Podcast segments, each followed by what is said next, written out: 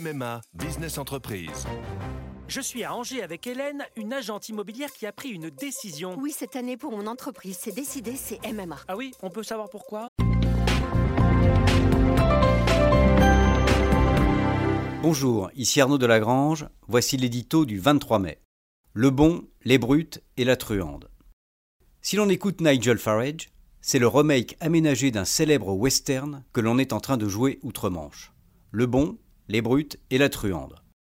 Le bon, c'est lui, le sauveur d'un Brexit menacé. Les brutes, ce sont les Européens de Bruxelles, puisque c'est ainsi qu'il vient de les désigner.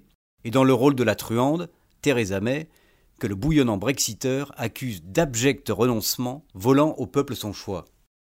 La classe politique britannique était déjà chauffée à blanc, cette campagne inattendue la porte au bord de l'explosion.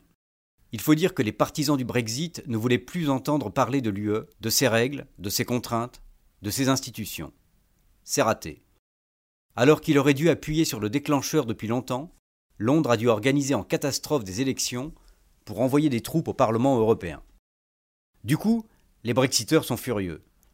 Furieux contre ce scrutin forcé, contre la énième tentative de Theresa May de faire adopter son plan, contre les délais, contre la possibilité d'un nouveau référendum, furieux contre tout, en fait, y compris contre eux-mêmes et la confusion qu'ils ont bien alimentée.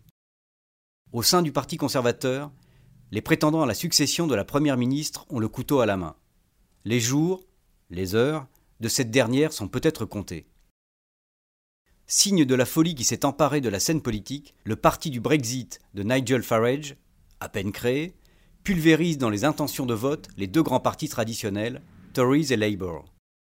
Au milieu du chaos, c'est le grand retour d'un homme qui n'a jamais lésiné sur l'outrance et les accommodements avec la vérité. Il ne boude pas son plaisir. Sur le continent, on peut s'amuser de cet imbroglio, sans toutefois trop se gosser. Car depuis trois ans, les Européens n'ont guère mieux fait avancer leurs affaires. Le vote du Brexit était un coup de semonce, une occasion en or pour relancer une Union européenne fatiguée. C'est plutôt raté aussi.